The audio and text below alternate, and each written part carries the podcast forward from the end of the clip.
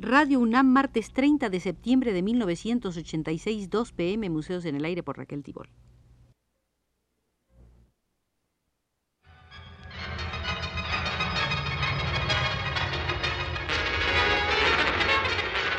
Radio UNAM presenta Museos en el Aire.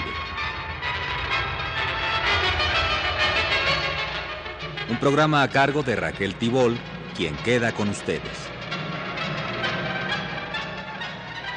En esta séptima y última visita al Museo de Gabriel Fernández Ledesma, y para confirmar lo afirmado en anteriores programas, daremos lectura a algunos de los textos escritos por él para presentaciones de catálogo de la sala de arte que dirigía conjuntamente con Francisco Díaz de León.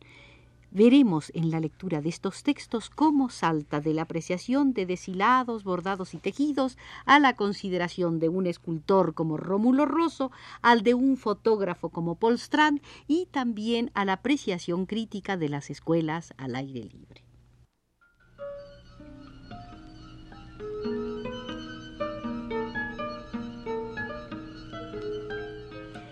Del 25 de julio al 15 de agosto de 1931, en la sala de arte de la Secretaría de Educación Pública, que como dije dirigían Francisco Díaz de León y Gabriel Fernández Ledesma, se presenta una muestra de deshilados bordados y tejidos. 1931, recalco la fecha, porque en los últimos años todos los museos del mundo han venido presentando exposiciones muy importantes sobre bordados, tejidos, deshilados y etcétera. Para el bello catálogo escribió Gabriel Fernández Ledesma el siguiente texto. Es el tejido casi tan antiguo como la misma desnudez del hombre. El bordado y el tejido son como uña y carne caminan siempre unidos desde la más remota humanidad. Muchos pueblos antiguos han desaparecido sin haber nunca imaginado que la supervivencia de sus telas bordadas sería objeto del moderno comercio que surte a los museos por medio de esa prestigiosa propaganda llamada arqueología.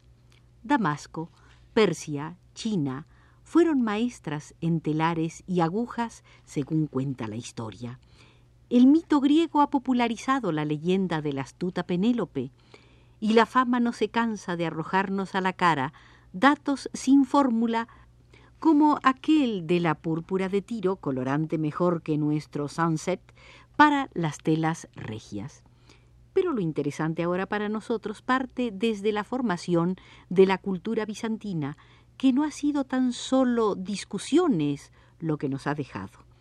El papel preponderante de la religión en el Estado bizantino hizo nacer el Fausto de la Iglesia y entre los elementos de ostentación necesarios a su magnificencia fue el bordado uno de los más preciosos factores para realzar la soberbia dignidad eclesiástica.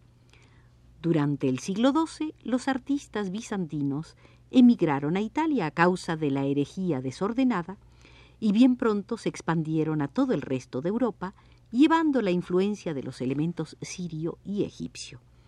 Nuevas aportaciones orientales habrían de sumarse al bordado europeo en la Edad Media, ya que en sus viajes a Tierra Santa, por espacio de dos siglos, los caballeros cruzados iban vestidos de hierro, para volver muchos de ellos ataviados con las suntuosas telas de Palestina y de Constantinopla. En los cuarteles de sus escudos de armas y sus telas heráldicas fueron bordadas torres, ajedrezados, leones, ciervos, lagartijos y otros muchos animalitos de significación caballeresca. Manos de reinas y princesas o bien de damas nobles trabajaban con amorosa diligencia en estas labores. Muy familiares eran ya por esta época los procedimientos llamados punto al pasado, realce y cruzado. La industria del bordado fue todo un arte. Casi todas las casas reales incorporaban a sus factorías a los artistas más famosos. En el Renacimiento, la influencia religiosa italiana dejó sentirse en toda Europa. La decoración florentina y veneciana emigró a España al llamado de Felipe II para realizar su obra prodigiosa en el Escorial. El bordado en España parece ser que se desarrolló durante el siglo XIII, pero durante el XV y el XVI se fundaron en varias ciudades españolas factorías importantes, entre las que se destacaban las de Sevilla, Toledo y Ciudad Rodrigo.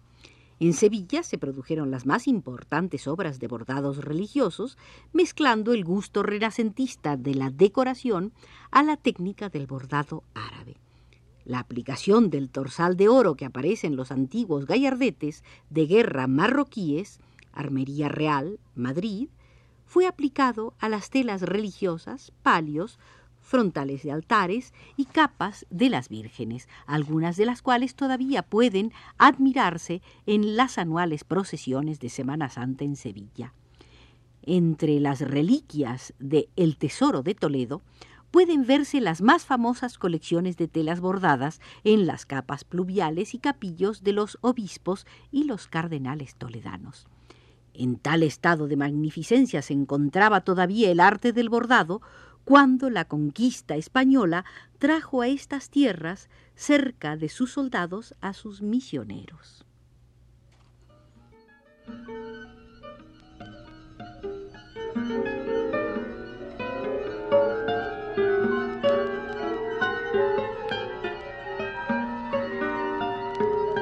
Cuando se hubo implantado en Nueva España el nuevo orden político, cuando se hubieron abolido los dioses mexicanos, la arquitectura religiosa debía de sustituir a los teocalis y a sus ritos con el templo español de la colonia, hecho naturalmente según la tradición y el gusto peninsulares.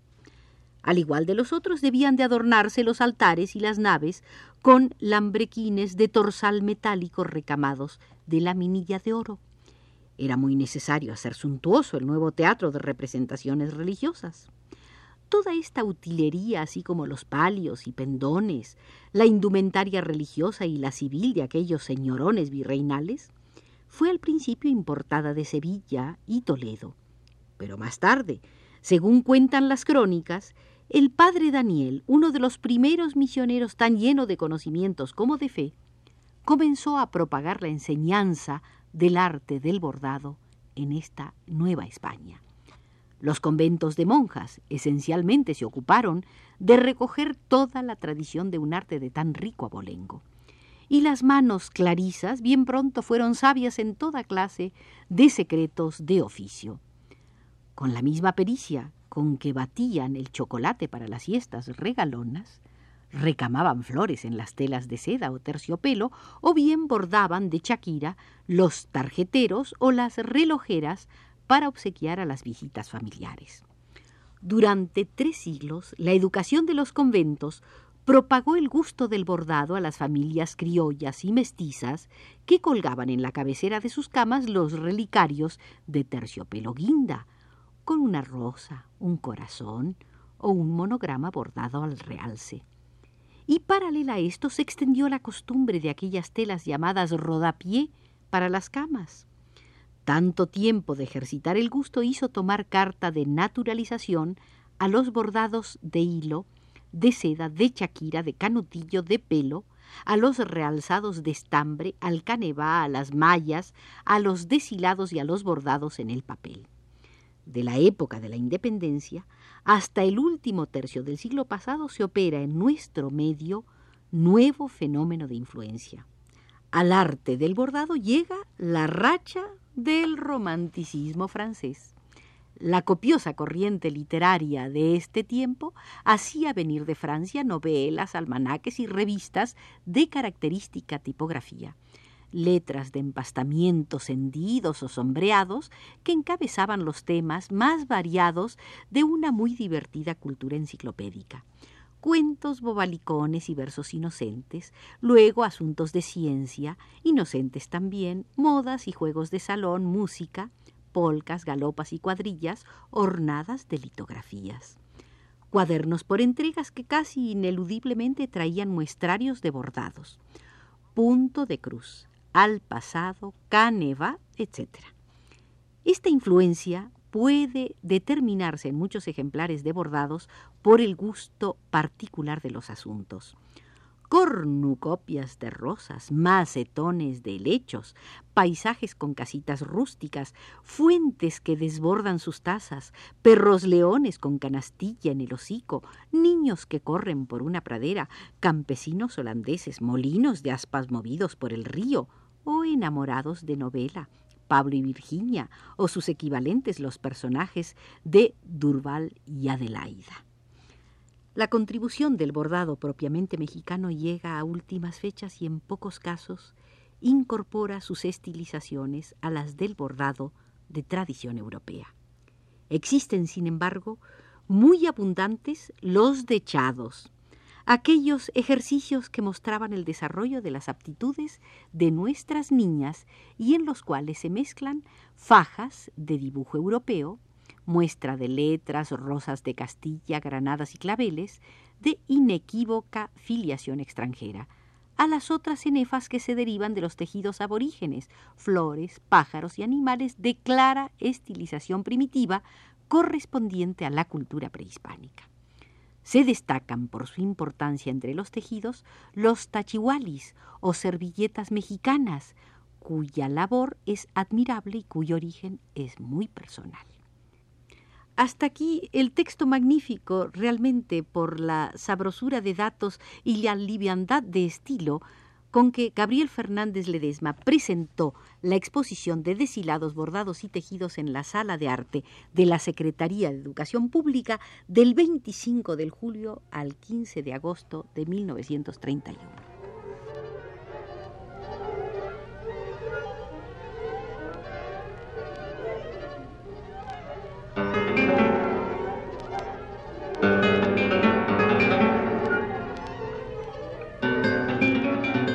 En el Museo de Gabriel Fernández Ledesma apenas podremos dar lectura ahora a parte del texto dedicado al escultor colombiano radicado en México, Rómulo Rosso, en la exposición que se inauguró en la Biblioteca Nacional de México el 27 de julio de 1932 y que fue clausurada el 20 de agosto del mismo año.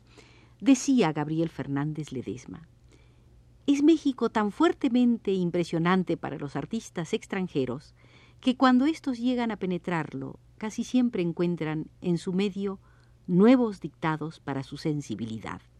Hemos visto cómo escritores distinguidos, viajeros de mérito que llegan acá, recogen imágenes dispersas, sensaciones inconcebidas, inesperadas sugerencias que más tarde ordenan en la medida de su capacidad, de su talento, de su cultura, para acopiar un material precioso, macizo, original e inédito muchas veces para nosotros mismos.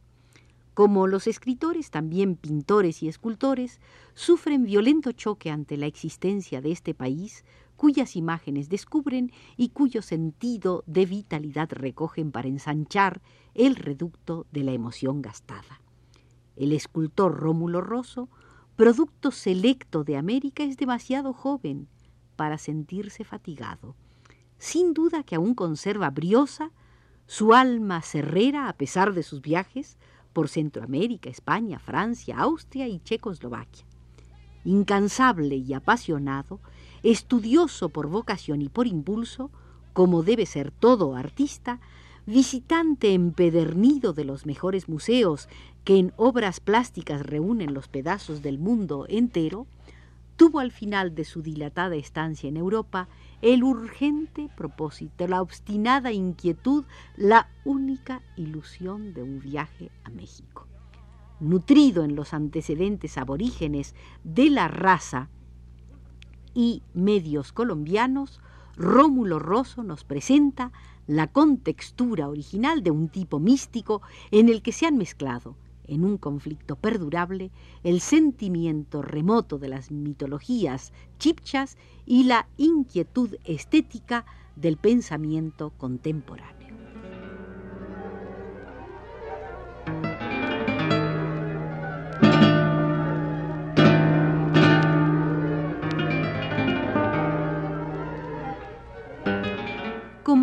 del texto dedicado por Gabriel Fernández Ledesma a Rómulo Rosso en la exposición que este escultor colombiano presentó en la Biblioteca Nacional de México de julio a agosto de 1932, damos por terminadas nuestras visitas al Museo de Gabriel Fernández Ledesma. Esta ha sido la séptima y como todas las otras, nos vigiló desde los controles Arturo Garro.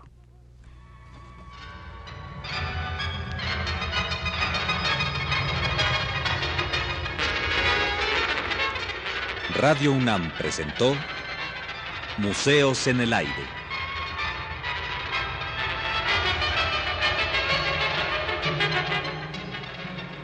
Un programa de Raquel Tibol.